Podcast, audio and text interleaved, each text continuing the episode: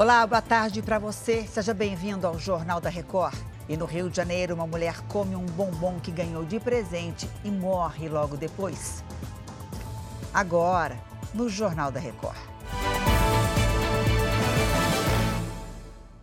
Oferecimento: Bradesco. Realize suas viagens com desconto na passagem no hotel.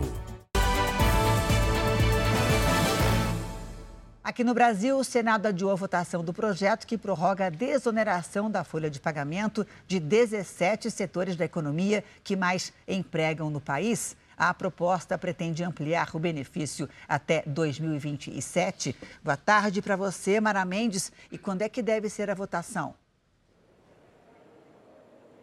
Oi, Janine, boa tarde. Na próxima semana, se aprovado, vai direto para a Câmara dos Deputados. O adiamento foi feito a pedido do líder do governo no Senado, Jaques Wagner, para garantir o aprimoramento do texto.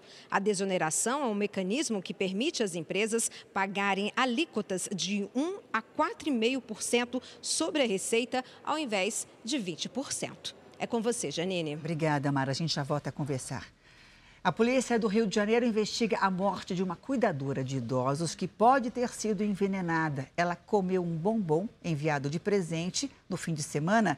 Boa tarde, Pedro Paulo Filho. Que história é essa, hein? Pois é, Janine, uma boa tarde para você, boa tarde a todos. Olha, segundo a família, Linda C. Viegas Batista, de 54 anos, ganhou de presente de aniversário uma caixa de bombons e um buquê de flores.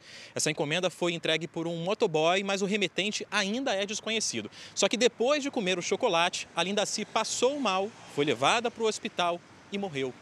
Agora a investigação aguarda o resultado da perícia do que restou desses bombons. Janine. Obrigada, Pedro Paulo. Uma jovem de 17 anos é suspeita de comandar uma quadrilha de roubo a prédio de luxo. Ela foi apreendida em São Paulo, mas também teria cometido crimes no Rio de Janeiro. Oi, Fábio Menegatti, boa tarde para você. Como é que ela agia?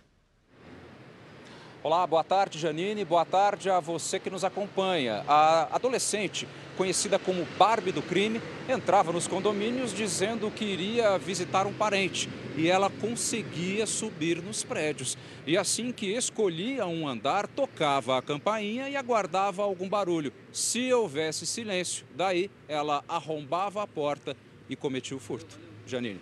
Simples, fácil, né? Entrava e ninguém impedia a entrada dela. Obrigada, viu, Fábio? Eu volto daqui a pouco com novas informações. Espero você até já.